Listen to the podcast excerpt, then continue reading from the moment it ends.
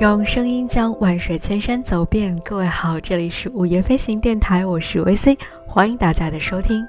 今天我们继续在斯里兰卡的旅行，我们要和大家来分享的是一场奇妙的丛林 safari。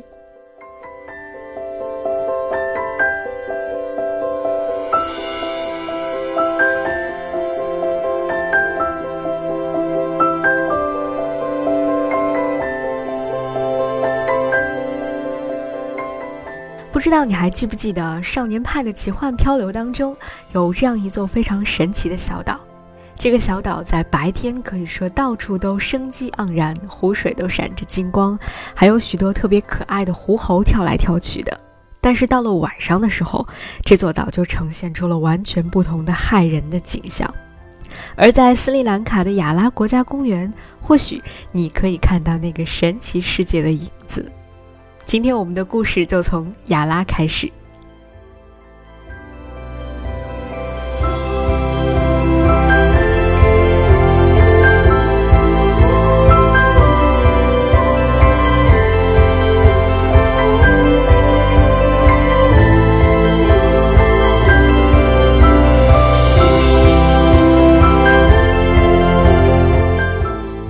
亚拉国家公园是斯里兰卡的第二大国家公园。不仅这里的生态环境非常的多样，而且呢，这里以众多的珍稀野生动物而闻名全世界。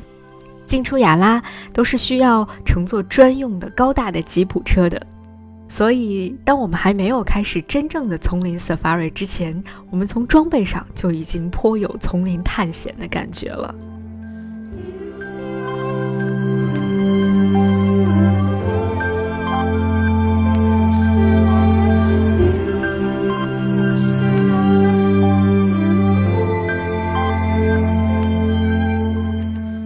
整个亚拉国家公园可以说涵盖了各种各样的植被，比如说它包括各类的季风林、半落叶林、热带的旱生林等等多种多样的植被。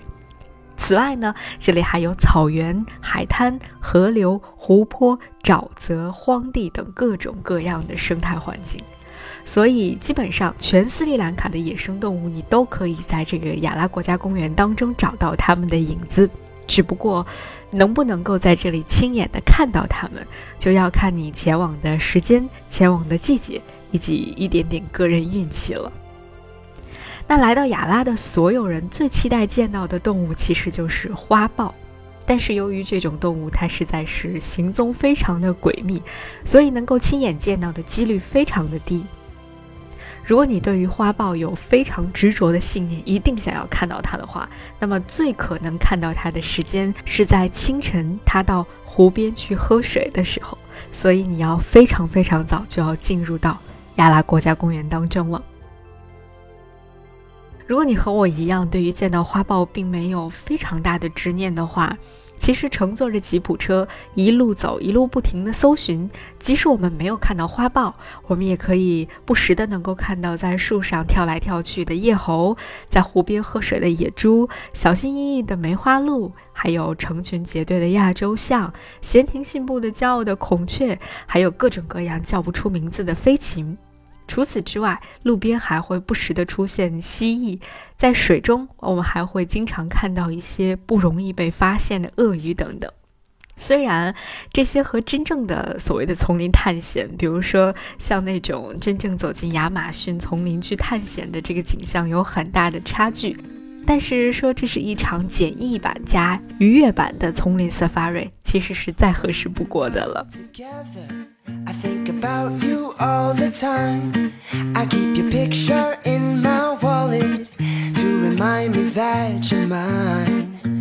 Life is not worth living unless you're right here by my side. 除了坐在吉普车上不停地搜寻各种各样的动物之外，还有一个惊喜在布图瓦等着我们。由于雅拉国家公园是紧邻着印度洋的，所以当吉普车开到布图瓦的海滨的时候，我们眼前的景象又会突然的由丛林转变为大海。心中你可能刚刚还在为见到野生动物而激动不已，此刻又会被印度洋的碧海蓝天彻底的征服了。在我的心目当中，一段奇幻的旅程大概就是这样吧。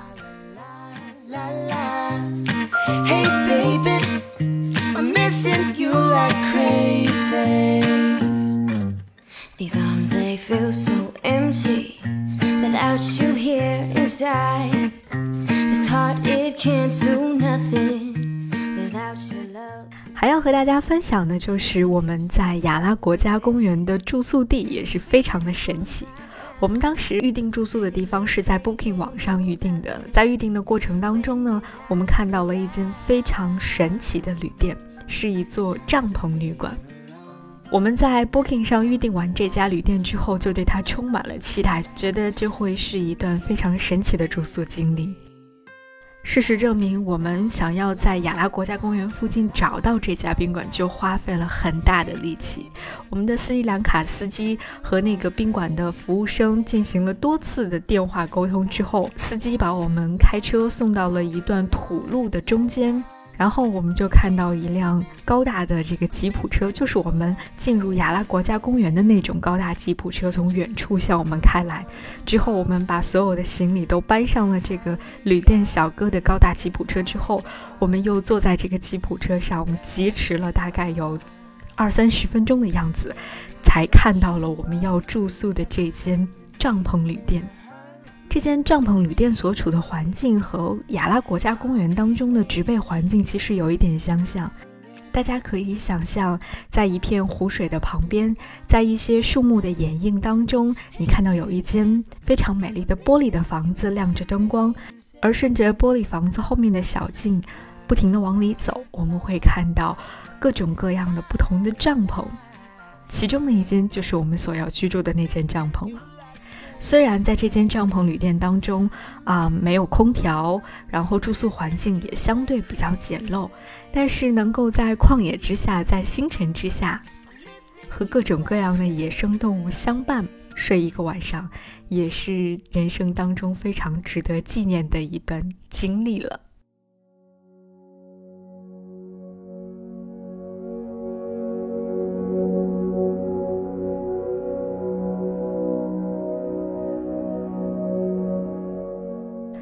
特别的是，当晚就是中国的传统佳节中秋节了，而且当时呢，整个的旅店当中只有我们三个人，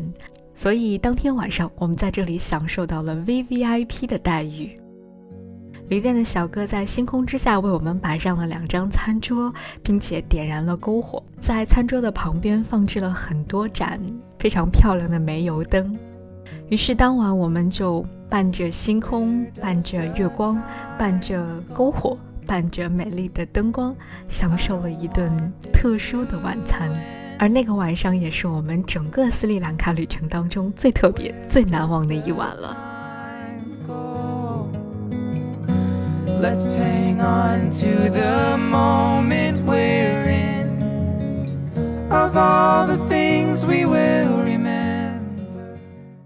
说到动物呢，在这里就不得不和大家分享另外一段非常神奇的和动物有关的经历，那就是在美瑞莎看到最美的鲸。在斯里兰卡的南部有着众多非常美丽的海滩，而美瑞莎就是其中最值得停留的一处了，因为地球上现存最大的哺乳动物蓝鲸也和我们一样最爱这里。所以从这里出发，去大海上寻找蓝鲸的身影，我相信是来到这儿不得不做的一件事情。而观鲸也是我认为人生当中一定要去做的一件事情。我们来到美瑞莎之后，早上的六七点钟，当外出的渔船刚刚开始返航的时候，观鲸的渔船就要正式的出发了。而随着我们的游船离海岸越来越远，海上的同伴也会渐渐的越来越少，风浪也会越来越大，你会开始持续的体验那种如同过山车一般的摇摆和颠簸，但是你会发现脚下的海水也渐渐的由浅蓝变成了深蓝，然后在阳光的照耀下散发着一种迷人的深邃的感觉。这样的颠簸和等待大概需要持续一个小时到四个小时不等，这完全取决于需要花费多久才可以和蓝鲸相遇。而那段漫长而前途未卜的等待的时光，突然让我想起了海明威笔下《老人与海》当中的场景，就是在烟波浩渺的大海之上，有一艘小船。这个船上的人们在静默，但是却非常坚定地等待着上天的安排。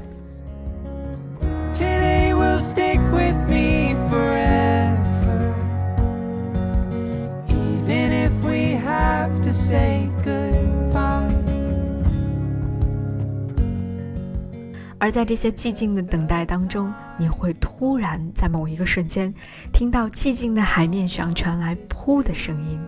循声望过去，那个就是蓝鲸浮出水面在呼吸了。我们的小船再稍稍的靠近一些，你就能够看到蓝鲸光滑而巨大的脊背渐渐的露出了水面，在阳光下闪闪发光。说实话，当我看到蓝鲸的脊背浮出海面的时候，整个人都已经激动的鸡皮疙瘩已经起来了。那种美真的是让人感到窒息的一种美。紧接着，蓝鲸宽大的尾鳍高高的举起，掀起了无数漂亮的水花，同时也掀起了船上所有人的一颗蓝色的海洋之心。那一刻，好像我们之前所有的颠簸，所有的等待都是值得的。所有的人都像是受到上帝恩宠的孩子一样，笑得格外的开心，又非常的澄澈。那一刻，你突然懂得了，到底什么叫做海蓝石见鲸。这有没有让你想起，同样在少年派的奇幻漂流当中，派在海上漂流的时候遇到的那头非常神奇的虎鲸呢？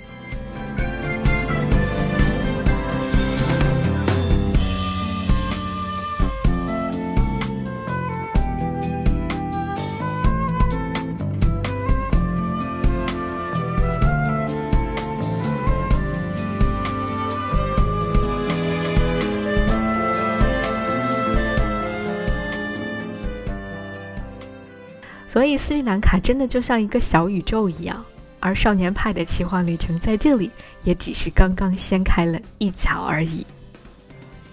斯里兰卡的旅行仍在继续，但今天的节目就暂时要在这里和大家说再见了。感谢你的收听，我们下一段旅程再见。